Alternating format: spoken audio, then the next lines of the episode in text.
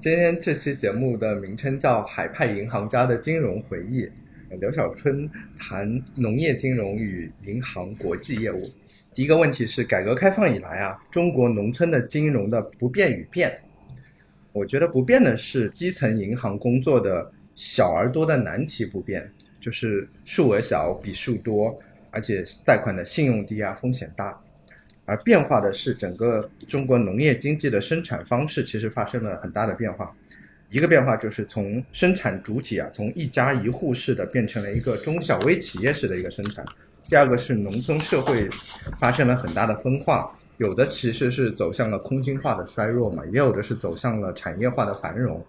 就面对这么多的变与不变，请您谈一下对我们整个中国农村金融的整体的一个认识。这个问题比较大，这个问题比较大。然后你刚才说的也挺对啊，就是我们一般不叫农业金融，叫农村金融。农村金融，呃，没问题啊。就是说，因为我们讲农村金融是包括了农业，嗯，农村农民，所谓三农问题嘛。嗯。那么原来我们中国一直讲，我们是一个农业为主的社会和国家，所以农非常重要。对。那么尤其改革开放以后，我们这个改革开放也可以从农村开始的。应该讲，这个四十年好多年的，大部分的年份的一号文件都是关于农村农业的，可见这个农村农业在我们国家的重要性。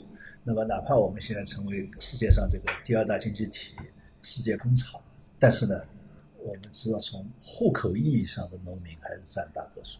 这个农对我们来讲，始终是一个非常重要的方面。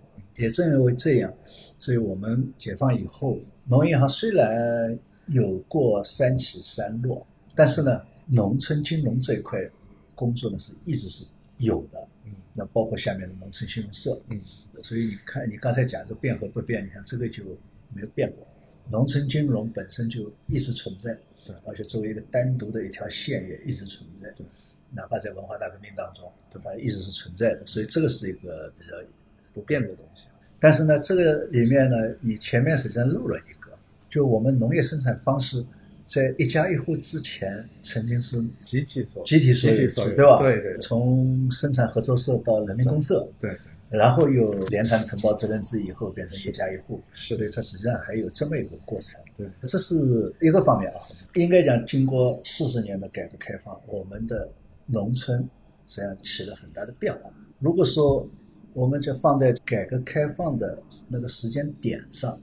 就是一九七八年十一月开的这个十一届三中全会，党中央决定工作重点转到以经济建设为中心。对对。那我们把那个标志为改革开放的开始。对。那如果在那个时间点上，我们看我们的农村，嗯，很小一部分是国营农场，比如说东北有一部分国营农场，我下乡我是上海崇明岛有好几个国营农场。对对。那么除了这些少部分的国营农场以外，大部分就是我们传统讲的农村地区。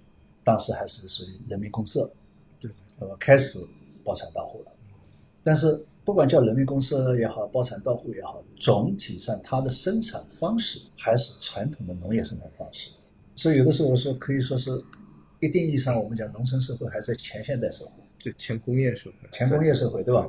在基本上一定意义上可以这么说。对，锄头篱笆，对对对，面朝黄土背朝天，对，以人工为主，在那里干的。为什么要把国营农场区别开来呢？因为国营农场相对来说还会有一些机械化。那么在我们广大农村地区，就纯农业地区，几乎是手工，没有什么机械化的。对对对，连拖拉机都是很少的。所以我就讲，一定意义上，它基本上还是属于你往前面几百年都是差不多的。无非各个地区它的作物不同，因为气候不同、土壤不同，所以它作物不同。对对。但是其他是差不多的，当然这也带来了一个，你相对来说，比如说江南地区的农民相对要富一点，嗯，或者说日子好过一点，嗯，对吧？西北地区的农民日子就更难过一些，嗯，因为他那个土壤，他所种的东西，嗯，决定了他就很困难，嗯，交不了多少，那肯定是我们这一代，江南这一代交的公粮多，那交了公粮多意味着你留的也多，对，像西北地区，因为我也去过一个定西。甘肃定西，联合国定的是不适宜人类居住的地方，没有什么水啊。哦，最后说这个纬度，这个土壤，那个我还是零九年去的，土壤适合于种这个土豆。对，所以现在做麦当劳这些炸土豆的，就是他们种的这个土豆，嗯因为这个土豆大。对对，都有这么大白白胖胖。对对对，所以我就讲，它只是说因为农作物的气候条件来决定了它当地的富裕程度、富裕程度，但是呢，总体上都是传统的。当然，我们在这个过程当中，尤其是解放以后，我们在农业种子的改良啊、呃化肥的使用啊，这些是多起来了，嗯产量也在不断的提高。但总体上，它就是一个农村社会。嗯，但是现在这个呢，有你讲的空心化的问题，哎对，社会空心化，对吧？农村社会空心化一边是空心化，对，一边是产业化。一边是产业化，这是一方面；另外一方面呢，我认为更大的变化是什么呢？有相当部分的农村已经城市化了。哦，城市化，对对对对你比如说上海、深圳，它还有农商行；北京也有农商行，农行。商行，对对，尤其是像深圳这样的地方，农商行它周围还有农田吗？或者是有那个农田起决定性作用吗？那肯定不会了。是的，我们整个国家等于说农业的 GDP 只占了百分之几？我现在这具体数字我对不知道，你可以查一下，反正就很少一部分。很少一部分，对吧？那么你如果说在这些城市、这些地区，它这个农业占的比重，那就更小更小了，几乎对他来讲可以忽略不计的。对，是的。这样的话，就是你这个所谓的农村金融机构，你面向的还是不是农业了？哦，这已经不一样了。对，就城市化的农村这些农业机构，但它还叫农村？啊，对。它还叫农村金融机构啊。对对，那我们现在呢，还定义把县域，也就是说县以下都叫做农村地区。是是是，但是呢，你还去看，有很多有些我刚才讲了，比如说像昆山这些地方，几乎都是城市化的，嗯，那它还是县，叫县级市。对，那么还有许多呢，基本上工业化了，还有农田。对，但是呢，它是工业化为主的。那有些像江浙、广东，实际上都边上基本上是工业化为主。那么然后呢，还有一部分就基本上是农业为主的地方。但是呢，这些地方呢，就出现了你讲的情况，要么空心化，要么就是说衰弱其实，对，所以现在是某种上来讲，我们农村金融面临的问题和当初怎么来帮助农业、农民能够更好的发展生产、增加收入、改善生活，已经完全变了。对，面临的问题变了。所以我们面临的问题变了。嗯所以这个时候我们来研究农村金融的时候，首先我就讲，就不能把农村看作是一样的农村。第二个就是说，你也不是简单的是去帮助所谓一家一户的农民增加生产、增加收入、嗯改善生活。但这功能还有啊，嗯但是它已经不是普遍意义上的。嗯所以如果说还是以这样的观念去，就是说四十年前看农村的观念去看农村、看农村金融、嗯研究农村金融，嗯我觉得这是错的。所以现在有的时候开会我会讲，因为我看到好多研究农村金融的人，实际上我就讲我说你们提的问题几乎就是我三十多年前提的问题，无非名词不一样。对，提的建议几乎也是我三十多年前提的建议。对但是名词不一样。对，如果说我们现在经过改革开放四十多年，我们讲农村金融讲的问题还是那些问题，嗯提的建议还是那些建议，那我说从逻辑推理来讲，只有两种可能，一种是农村没进步，还有一种还有一种是你没进步。是的，单纯的或者说面向一家一户的农村金融，不是说完全没有，但是它已经不应该成为农村金融的主流。这样呢，我就得一个结论，就是说，嗯发放一家一户的嗯农户贷款不应该成为主流，也不应该全国性的去大量的当做一个什么事情来对对对对对，你可以做的去做。这个时候就是说，我们来考虑的是，应该是农村，我们今后我们讲乡村振兴，讲城市化，讲现代农业，对，我们要围绕着这个主题来讲，今后农村金融应该干什么？让我描述农村金融，我是讲就是说，要面对着农村的新变化，来区分已经不同的所谓农村地区，是不是要进一步把原来是作为农村地区的地区已经不再作为农村地区，然后呢，围绕着农业现代化，围绕着城市化，围绕着乡村振兴这个角度来，围绕着今后农村应该往前发展的方向来谈农村金融应该怎么发展，怎么改革。您说的这非常对。哦，是是的，就是农村，就您说是不一样的农村了，主体也变了。从原来的一家一户的农户，其实现在的农业经营主体更多的是中小微的企业了吧？第二个问题是，您在基层，您做过很多基层调研嘛？非常多的基层调研，您还举了非常多实际的例子来说明，农村金融在实际过程中遇到了许多出人意外又在情理之中的一些反常的现象。我在您的一篇文章中。茶农与渔夫当中，我发现，就您这很有意思，说茶农其实不需要贷款的，渔夫又会乱花贷款。嗯，对。然后再如您去那个河南那个兰考县，你会发现一个金融下乡，就是刚才你也说了，这些所谓的新政策，就是农村金融兜兜转转三十年啊，又回到了您说那个原点。就现在做的事情和您说三十年前基层农行，因为四十年前基层农行做的事情非常相似。这些就是非常有意思的，而且就是又反常的现象，很有兴趣。这些很能激起就是我们的这些兴趣。就您还能给我们提供一些您在基层调研当中发现的有意思的一些实例吗？因为我觉得这些实例很有启发意义。就是我前面已经讲了，就是农村整个就改了，对吧？对。改了以后，如果说我们一讲到农村金融，就讲到农村，就想到的是刚才你讲到的面朝黄土背朝天。对。那传统农业了，你老是在这么想，那你就老在想，哎呀，农村金融嘛，你就是应该给一家一户贷款，然后怎么给他低利率了，怎么给他贷款方便了，对，都在想这些东西，对，是不是每一户都是这样？你刚才讲了，你接触到，说明你也接触到了，就现在农村实际上，假如说是原来我的承包地我不种了，嗯，我都包给人家去种了，每年拿点承包费就完了，那么也就是说，那个以后中粮大户在种，对。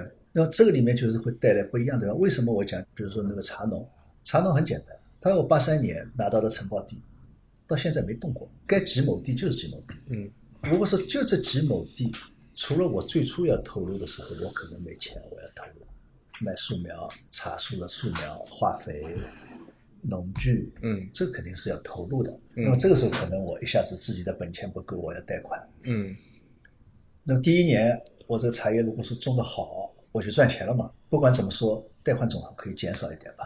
第二年再贷一点款，它肯定应该可以减少一点了。嗯，那我那次去这个唐总家里，房子已经从以前的这种棚户房，已经造了三层楼的砖瓦房，嗯，又有空调，儿子已经在银行里面开车子，媳妇也有了，然后再愁着是已经在孙子孙女读书，那么也就是说，他通过这四十年。家庭财产增长了，嗯，孩子都成长了，考虑的是孙子孙女读更好的学校，也就是说种这几亩茶地早就积累了那么多东西了，你说还要贷款吗？不需要。但如果说还需要贷款生产，那肯定出问题了。这个中间最多只有什么？就中间我需要灾害啊，遇到大的自然灾害，我这个茶树都。受灾了，我要重新弄一把。是的。那么可能我临时需要贷点款。还有就是说，有一部分茶树需要换了，太老了。对对对对。那么可能中间集中性的我需要一些临时性的投入。对。但大量的日常性的肯定不需要。对。它和工厂不一样，工厂我要扩大再生产，我的要那个对吧？它就这几亩地嘛。那种粮道理也是一样的。所以我就讲，你就如果说一个农户靠种粮，假如说四十年了还要靠贷款种粮，那你肯定要么是。要么是你没种好，要么是这个地根本就养不起你这家人。对，所以四十年下来说，你还要贷款，家里居然还穷得一塌糊涂，那没道理的嘛。这逻辑上是不是这个道理？是的。所以这个时候我们就要讲究，我不是说否定还有这样的人，比如他已经第二代了，第二代确实前面没弄好，对，现现在要贷点款，这有那么你去支持，但不应该把它作为像当初那样作为一个。普遍的农村金融的基本形态来看待，这个时候就应该什么？是针对刚才讲的，相当于是大户种粮大户，种粮大户，你应该怎么来满足他？对，那这和所谓我们传统意义上的一家一户的一家户是不一样的。对，而且传统意义上某种上你一定的，我们讲普惠金融是有一点社会责任的感觉的，是不一样。种粮大户你不能再把它当做是普惠金融的对对吧？变成小微企业了，对吧？对，那这个是一个。那么再一个，如果说我们再往前看，我为什么特别强调城市化和农业现代化？嗯，那也就是说，你想要农业现代化，要科研要进去，嗯，技术要进去，规模也要更大。那么这个时候，实际上是你应该是资本下乡，那就是你现代化运作了。现代化运作你一定是要资本的嘛，对对吧？你靠你一家一户，哪怕你一家一户也是资本啊。我们原来讲的一家一户是属于简单再生产，或者说简单的扩大再生产。要，用马克思主义的说法是简单的扩大再生产，数量上的。对你那个是重投入的，那个是高水平的扩大再生产，质量上的提升，质量上提升，规模是不是简单的说一点点增长的问题，对吧？那么就不能靠自我积累来进行扩大再生产，而且是要靠快速的资本的投入来进行扩大再生产，包括技术的投入，对对对，对吧？我们讲现在种子，总书记讲这个种子战略，对吧？粮食要抓在自己手上。那你靠一家一户的这种水平是不行的，是要大量的科技投入，是的，来解决种子问题，科技投入来解决产量问题。那这个是要资本下乡。对，所以这个时候的金融不仅仅是贷款，就不仅仅这是一家一户的农户贷款的概念，应该是一个整体的概念。那么这个呢，又和整体的农村的经济体制改革有关。你怎么来提供一个资本可以下乡的环境？实际上，我们到了这个需求的时候，那么还有一个是。更关键、更关键的一个问题就是说，我们原来为什么会强调这样的一家一户的这个问题呢？是考虑到城市没有那么大的劳动力吸纳量。因为你在读经济史的，我们历史上特别关注的流民问题。流民就是农民没干活了，变成流民了，流民就造成了政治动荡。我们为什么重农？重农就是希望能够把这些人留在土地上，不会出来闹事。包括我们这个传统政治智慧吧。实际上，现在很多领导干部脑袋里还是有的，一路传下来。对，就包括现在在讲的时候，嗯，有的老同志还会讲：“哎呀，这个承包地不能取消，万一城里面没活干的时候，回家还有一口饭好吃。”对，还是这么想的。包括我们改革开放初期乡镇企业的时候，为什么会鼓励乡镇企业？一方面是经济搞活了，更重要的是当时万里提了一个叫“离土不离乡”。哦，就知道。土地上是容纳我们的土地已经容纳不了那么多劳动力了。对，但是呢，又不敢让他盲目的进城。进城。对，所以呢，搞乡镇企业呢，就吸纳老农业过剩的劳动力，最好呢离土不离乡，这样不会给城市造成压力。他实际上还是在这个传统的政治思维当中在考虑问题。但是现在的问题是，我不知道你们三位怎么样？原来老家是在农村的还是在城里的啊？还愿意回去？我就是城里的嘛。你就是在城里没这概念，就是说，我不知道，就是你是不是农村还是城？我农村。你如果说你这里找不到工作，你愿意回去种地吗？这已经完全不一样了，甚至于连做工厂都不愿意，更不要说是下地干活去了。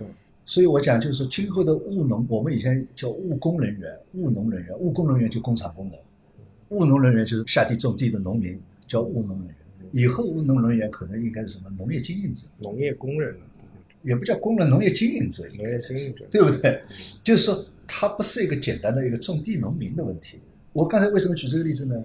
就问他呢，实际上就是我们某种上在历史从我们的这个历史发展到现代阶段，又要讲现代阶段，是农村人口脱离农业的最佳时机，因为他没有想要留下这个所谓的后顾之忧的问题，可能在上面一代。比如说你父亲、你爷爷那一代，他可能还想着：哎呦，我的地不能丢了。我虽然我到城里面打工多赚点钱，但是那个地我不能丢了。嗯。但是到你这一代，你根本就不想要那个地，你也没有去关注那个地到底是怎么回事。不要说那个承包地，你连宅基地都不一定去关注它。原来讲就承包地我不管，那个宅基地至少要管，对吧？你现在可能连宅基地都不管了。所以实际上它已经有这个条件，就离土了，让剩余农业劳动力离土。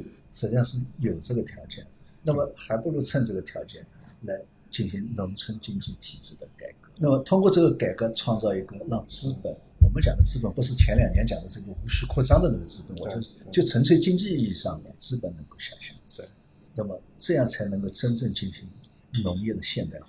农业的现代化应该是现代化的生产、现代化的科研、现代化的加工、现代化的交易模式或者运营模式。嗯。那这一定是脱离一家一户的这种模式，所以应该围绕这样来改造我们的所谓农村金融体系和农村金融的方式。您这说的很对，很多因为现在的政策是想象当中的落后的农村，针对想象当中的落对后农村去制定。好多人呢是这么先想的，然后呢按照这个想法去调研，对，那么专门去调研了这样一类的农民，看到哎呀，这些农民多苦啊。哎呀，其实也就陷入了一种认知隧道，就是找一些我想看的例子，对，越来越支持我的观点。对对对对对对对，是的，您这个说的很好。第三个问题就是。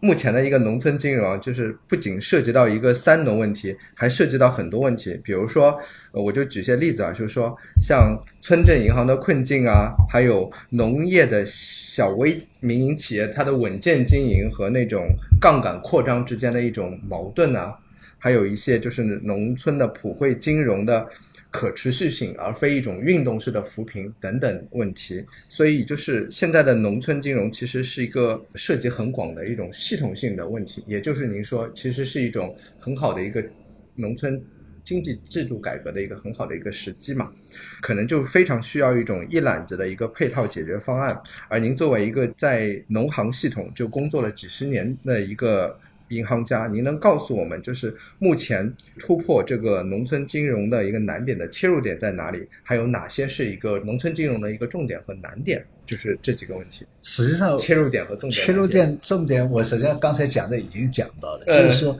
你应该是围绕着现代农业的现代展农业方向发展，对，要往这个方向看，嗯然后往这个方向推动，你这个农村金融的方向就有了。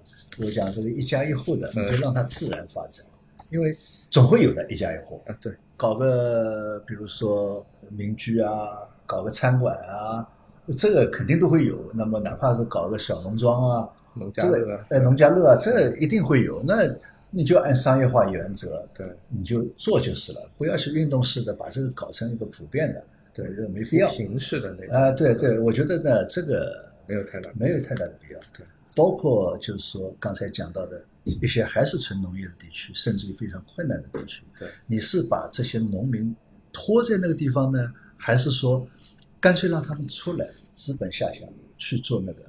然后只要你资本下乡把这边的农业做起来的，如果这个地方需要有加工业，那就会有人去办，然后就会有人去，这个是自然而然会有人去，否则他都往外走，留下的老人与狗，因为你没有给他就业机会啊对，那他只能走啊。所以你一定说要把他困在土地上，哎呀，你们动员你们回家，那干干嘛去？那如果说是资本下去了，资本之所以下去，是因为看到这个地方能赚钱，一旦他下去了，那一定可以有人把人带下去，人自然而然的就会带过去。那么这个时候你跟着需要一些麻将屋，麻将屋要贷款，你贷款给他们。对对对，说有倒闭了，倒闭了那就不良资产吧，那无所谓啊。对，我觉得就是说小微企业的倒开倒开倒嗯。很正常，嗯。然后银行在这个当中放贷款嗯。出现了不良资产也很正常，嗯，只要赚钱总体赚钱就行。嗯，不要先把概念性的就刚才讲的想象中的想象中的农村客户，然后一定要去小微企业，不是说小微企业，我不是说不要做，肯定要做，而且即使那样的情况下，一定会有很多的小微企业在，但是它的整个生态会不一样。如果是讲切入点的话，我觉得这才是这是个切入点最关键的。那么还有一个就是我刚才讲的，你要根据不同地区的，你如果说还要求说已经工业化、城市化地区的农商行，你们因为是姓农的，所以你们要以支农为主，你叫他怎么支农为主？无农可支的。无农可支嘛，对吧？对对那他只能造假了，造假了反而弄出一堆风险来。您说的很对，而且很多其实，尤其像北京、上海这样的一线城市，很多地，比如说是是集体的地，其实是城中村了，早就已经城中村了，对对对对早就是像北京天宫院啊这种对对对这种都城中村上海也有这样，对地还是集体的地，回迁房了，呃对还是那个地方，对对，但不种粮了。但其实早已经不种粮了。对，还有一个，您刚才说资本下乡，我这样理解对不对？就是您这个资本其实包括，比如现代化的生产、现代化的科研、现代化的运营和现代化的这种交易体系对对等一系列的东西。对对其实是一种就像列宁说的那种金融资本一样的，它不是说单纯的就是个钱，它包含一系列的东西。金融的作用就是加速积累对，它就是加速积累、加速投资，对才能创造更多的社会财富。金融的作用就在这里，你一定要从这个角度理解，对对对。是吧？不是说真是下乡去圈地了、搞房地产了，不是这个意思。对，我这片地我弄下来了，嗯。我投入资本改良土壤，然后科研下去种地，嗯然后机械化，甚至于人工智能，嗯。加工生产，一条龙的销售，那这就是资本下乡了。对，对。它带来的是这些表对我还看到一个例子，就是那种农村啊或者城中村的那种小微的那种民企嘛，或者说是个体户，它其实原来是稳健经营没有问题，但是一旦进入了这种就是靠杠杆扩张以后啊，其实有时候反而是害了它。我们一方面讲金融，嗯实际上就是这个作用。我刚才讲了，就是把资金在时间和空间上进行调度，来加速积累、加速投资、加速财富的创造。它作用是在这里。那么某种上就是杠杆，但是可以去这么做的人是需要有能力的，不是说阿狗阿猫你都可以去做。对，我们讲具体到小微企业就存在这个问题，也就是说，千家万户的小微企业，它的经营能力是各不相同的。有的有能力相对快的进行积累和发展，随着快，它的管理能力也会上去，经营能力也会上去，对，甚至变成这个著名的大企业了对吧？对对大企业了，它照样能够经营得很好。对，那有的他因为经营不好，他没有这个能力，就像现在好多暴雷的，为什么你暴雷？那就说明你没有这个能力来驾驭这样一种高杠杆。对。那么这个时候，我们从风险评估的角度来讲，你就要剔除这样的一类的所谓小微企业也好，哪怕是大企业，对你要需要想办法要从这里面对推出来，因为他没有能力来驾驭对这么大的东西。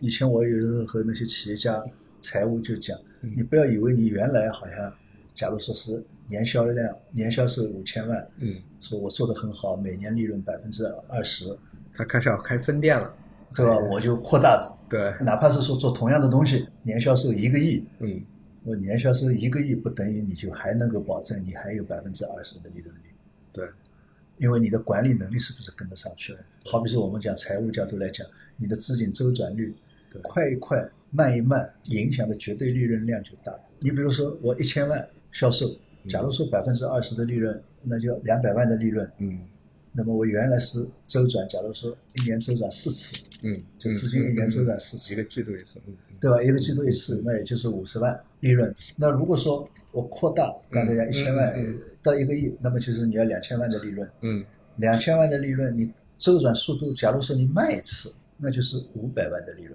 没了。慢一次就是说，我们应该不是这么简单的算啊，对对我们就最简单的算，对对对，那你就少五百万。是的，但是你不等于说你正因为扩大了，恰恰是让你管理不好，你就达不到四次的周转速度对。光是财务周转这一项，更不要说我们讲而且它本来就有边际效应，所以你这个时候就是说，随着你的规模扩大，你的管理能力也要跟上。对你的管理能力一旦跟不上，对，哪怕它是是还是家族式的啊，那哪怕还是你原来的负债率，你都不一定能达到原来的效果。所以就是说，我们讲好多小微企业，他做小微的时候是很好，就夫妻店的时候做特别好，对，对等到稍微一旦扩大了，他就不行了，对，开分店了以后他就不不行行了。对，原因就是我刚才讲，他因为他的管理能力跟不上管理能力跟不上，是的，实际上，我们现在好多暴雷的企业，它当初都是很好的企业，就是因为后面越做越大，越做越大，这个规模它根本驾驭不了，最后暴雷了。就其实有的时候银行的风险管控，就像您之前也说过，就是其实对它的用途啊，不能只是贷款的时候对它进行一个风险评估，就是它有这个还贷能力就借给他了，它对它后面的用款的时候也得进行很大的一个监督。对对对但这一块我们其实是没有做什么的。有些老板他贷了款以后，不知道他去干什么了。对，对，很多情况是这样的。还有第四个问题，像普惠金融啊、小微贷款这种，其实对于农业现代化提升它的一个经济活力，其实是非常重要的嘛。因为现在农村的很大的一个就是农业的一个主体嘛，其实是一种小微企业了，越来越转向小微企业。但是，就对于这些小微贷款啊、普惠金融，很多就是基层的业务员嘛，其实是他有一种担心，一个是工作量非常大，一个是贷款效率很低，都希望有垒大户的这种情况嘛。嗯而且他们很容易落入到一种就是嗯能不能找到一个目标群体，然后自动走批量贷款这种就一蹴而就的路线嘛。就是因为您作为一个就是银行的管理者，就是如何去鼓励业务员啊去坚持做这种工作量又大、效率又低、就吃力不讨好的事情，你怎么去鼓励他们去做这个事情？不，我们还是说句大白话，啊、大白话，对，银行是一个商业企业，一定是要赚钱的，嗯你肯定不能干不赚钱的事儿，这个我们必须想清楚。嗯，对，所以呢，我们讲这个普惠金融呢，它是一个商业行为，在商业原则下的社会责任的承担，就好比说我们现在都鼓励要 ESG，啊，对吧？那个这属于 social responsibility。对啊，ESG 它并不否定你是一个商业机构，啊，对，你最后如果不盈利的话，你也不是 ESG，所以它是一个在商业原则下的社会责任的承担。对，首先你要明确这一条，你不要把自己搞成好像是个慈善机构，那就错了。可以干一些很累、很繁琐的工作，但是干下去必须赚钱，不赚钱也不能干。那很多就觉得磊大不赚钱了，是有这个问题高啊。这个里面就是你要有一个基本平衡嘛，对，就是说我要平衡这件事情，我也能赚钱。嗯当然，就是我银行考虑问题的时候，说业务赚钱和比如说他们商业企业不一样，嗯说这个产品盈利率不高，那么这几个产品盈利率高，嗯我就把这个下架了，无所谓的，我多一个，今天六个对吧？那五个就五个嘛，嗯嗯我消费者也不会有什么太大感觉。假如说我消费者有这个要求，他为了能够把这五个赚大钱的销得更好，把这个放在这里，说送你一个，他也愿意干。但送你一个目的是你那个给他赚钱，嗯，所以最终还是要赚钱。还是一个。那么我们银行来讲，有些业务实际上是不赚钱的，有些业务甚至是免费，是贴钱的。是的，原因是因为通过这些附加的服务，能够把主要业务更好的做起来，赚更多的钱。哦，所以你一定是在这个条件下来摆摆这个问题。这个时候不是说单纯说这笔业务本身赚不赚钱，而是说它对我整体的效益会不会带来好处。这个呢，我想讲，一个首先你是一个商业机构，普惠金融是在商业原则下的社会责任承担，要考虑的是这个问题，对对吧？第二个就是说，既然是要赚钱的，但并不是说你每一笔业务都是赚大钱的。对，有的业务不一定是赚钱，但是呢，银行的业务呢是相互关联的。你如果说为人家提供的服务，有的时候不是能够整套的提供服务的话，你那个赚钱的业务你也做不到，因为没有一个客户说你这家银行来说赚钱的业务都给你这家银行，我不赚钱的业务都另外一家银行，对，那另外一家银行也不会干的，对吧？对对对对他肯定是这样的嘛。对对对，所以呢，就是说要这样来看待这个普惠金融，这是一个。再一个呢，嗯，因为从赚钱的角度来讲，嗯，我肯定的做任何业务，我是希望成本越低越好，效率越高越好。效率越高越好。对，所以呢，就会比如说富国银行啊，他们搞的所谓信贷工厂标准化操作嘛嗯，对你这个个人贷款啊、小微企业贷款啊笔数多、金额小，那我能不能批量化的来操作？对，它是解决了操作成本的降低，贷款还是一笔笔贷，但是呢，操作成本降低了，不需要配那么多的信贷审查人员，我只要集中在这里，标准统一，速度又快，那就比较简单化了。因为这样简单化呢，从社会角度来讲会带来一个问题，因为简单化你一定是标准化，一定是标准化以后呢，你肯定要把这个标准弄到一个相对安全的高度，门槛太高了。那么会卡掉好多实际上是可以贷，但是呢，因为按照你这个标准呢，容易被撇出去的。嗯，等于说，你如果稍微看一看呢，实际上它是安全的，并不是因为你这个标准本身没有一个绝对的，就像我们刚才在讨论海派一样，对吧？对没有绝对的。所以你定了这个标准以后呢，并不等于说在这个标准以下的一定是风险。换一个角度看，它实际上是完全安全的。对但是无非跟你这个标准不一样。对。假如说我们讲这个企业负债率、流动性比率、速动率，还有它比如说固定资产和流动资产的比率，嗯那么一般情况下总是流动资产高好了，库存低好了，嗯，周转速度快好，评价一个企业的财务指标。对，我们总体上你反正有学经济的，一定是这样，周转要快，库存要少，相对来说固定资金要少，流动资金要多，那么说明你这个占用的资本占用少。但是我有的时候要举个例子，我那个书里面好像也有，同样是一百台缝纫机的服装厂做皮衣服的和做我们这种衣服的，肯定皮衣服的库存多，对，而且因为它的价格高，从这个金额上库存更多。但是呢，它有个好处，流动资金高，对他来讲还有一个不好的指标，一年周转大概只有一次，周转呢一次最多两次，做皮衣服的，但是做这个衣服的呢，一年可能周转五次六次，甚至七次八次，对，因为它批量多，啪啪啪啪啪啪啪啪，做得快，库存很少，即使有库存，但是价格低，但是呢，另外一个指标相对来说，缝纫机的就固定资金的占比就高，流动资金占比低。嗯，这个时候你就不能用一个统一标准来评价这两个企业哪个好或坏。对，但是你当你批量的时候，你只能有一个标准，所以就批量容易被这样的一种诟病的，它会漏掉好多。那么从普惠角度来讲，你 就可能就排除掉好多。但是从我经营的角度来讲，那肯定是这样经营是批量成本低。成本低嘛。但是我就刚才讲，批量会有这个缺点，就是它不能完全针对那个。对，那么这是一个，这另外一个就是批量呢，很容易造成就是说你对风险的关注度会降低，因为从客户经理角度，我只要满足你这个要求就行了，你就可以批了。哦，其实有种人为的去达标那种想法。那就包括我们小微企业自身也会，对，呃，知道你这个银行有这个要求，那我就尽可能在你这个这几个指标上面符合你这个要求。对，其实他别的地方不符合。对，那整体那从客户经理角度来讲，我为了做到我的业务量呢，我也会往这个方向走。对，实际上呢，又反过来呢，对风险控制又不好。是的，实际上就是每一项制度啊，它会有好处，也会带来它的弊病。每项制度又会带来它的弊病。那么从普惠金的角度来讲呢，又希望你能够给这些能够得到支持的要支持，对吧？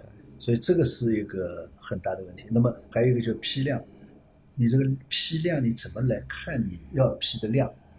你是把所有小微企业当做一样呢，还是说应该对不同的群体进行不同的批量？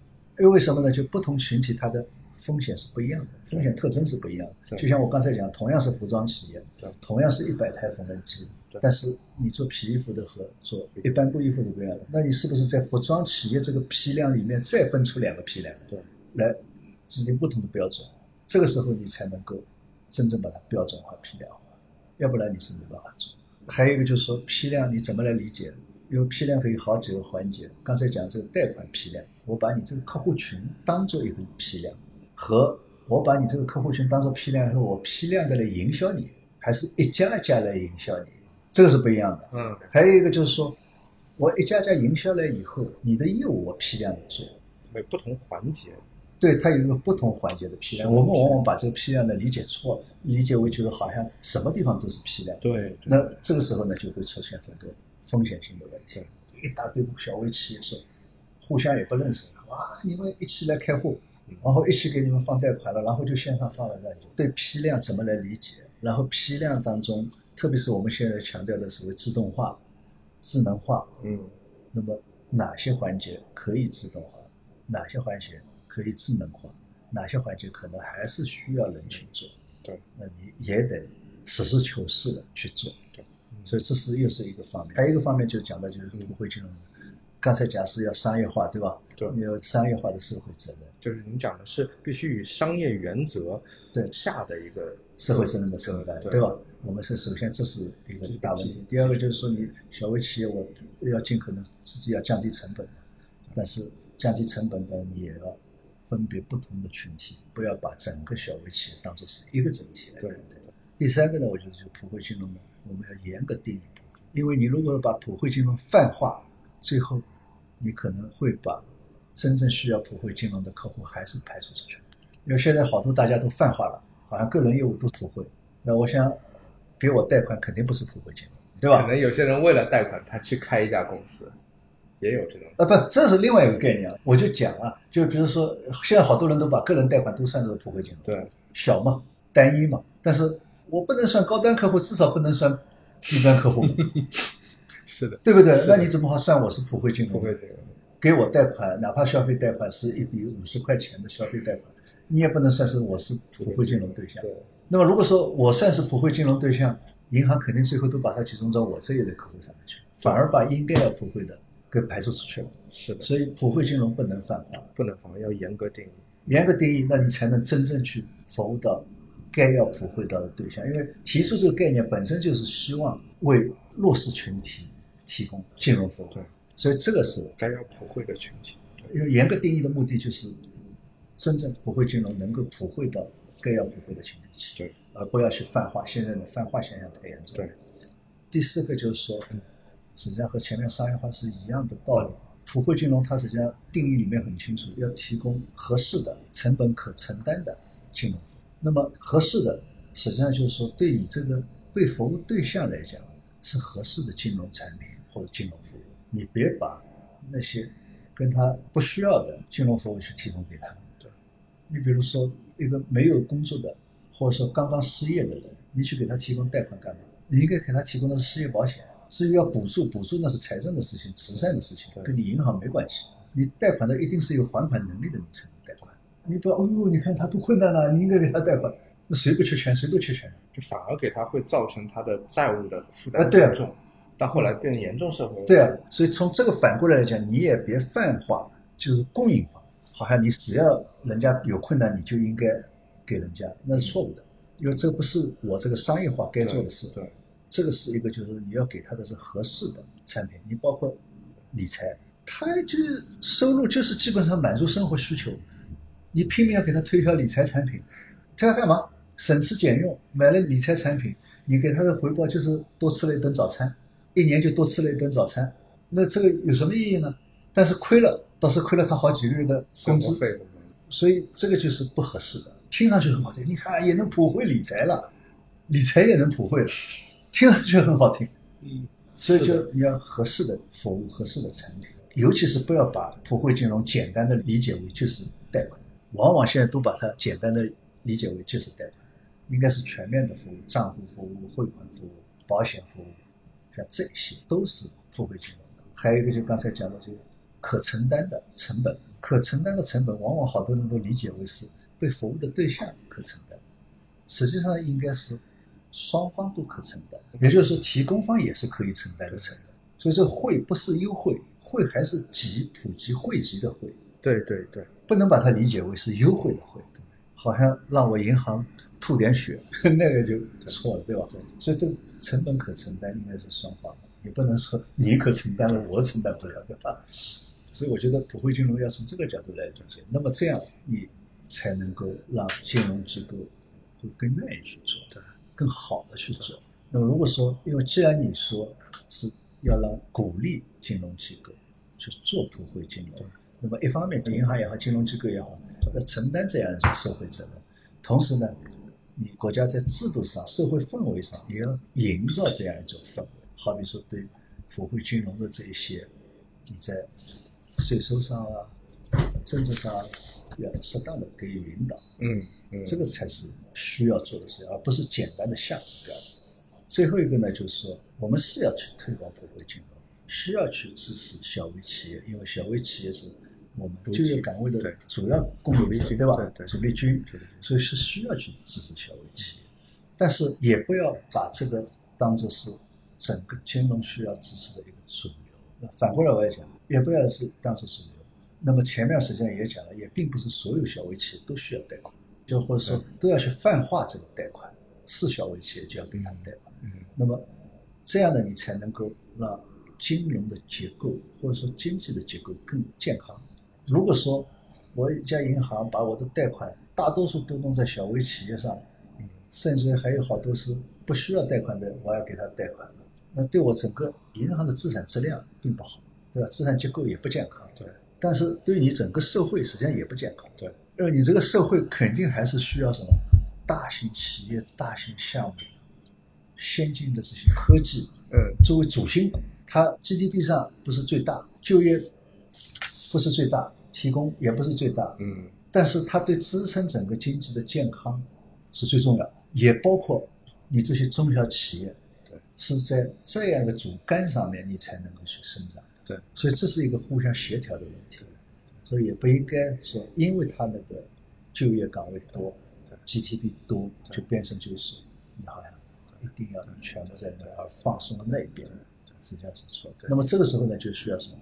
就要让不同的银行自己去找到各自发展的客户目标群，嗯那么能够更好服务小微企业的去服务小微企业，更好服务大型企业的去服务好大型企业。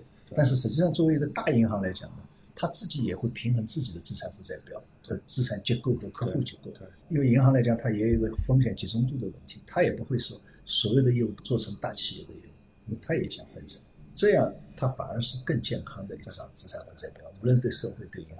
你这说的很对，我们要分清哪些是经济的主体，哪些是主力。其实主体和主力对对对对，它是不一样不一样的，而且它相互之间是关联的。关联的，没有你这个主力，它那个生主体它也发展不起来。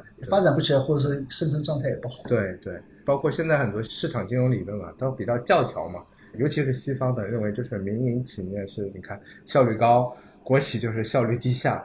但其实按照这些就是教条的理论做出来的很多产品其实有水土不服的这种对对对对。对对所以不能这么简单的。对，就好比说我们现在讲，你好多餐馆、小商店，对你在陆家嘴，如果说主大楼里面这些边对空掉了，你那个开在那里有啥用啊？对，主体也会凋亡掉。对啊，对啊，对，您这说的太好了。您这个说的那个普惠金融的四点，我感觉整个谈话当中的一个非常好的一个亮点。真的，这四点说的非其常 实我觉得这都是我体会吧，是吧？对。您这说的加深了我们对整个普惠金融的理解嘛，包括普惠的惠嘛，它是惠及的惠，而不是优惠的惠，它对不是一种扶贫、一种辅对助。对，这个是应该是社会保险啊那种要做的事情，而不是银行做的事情。对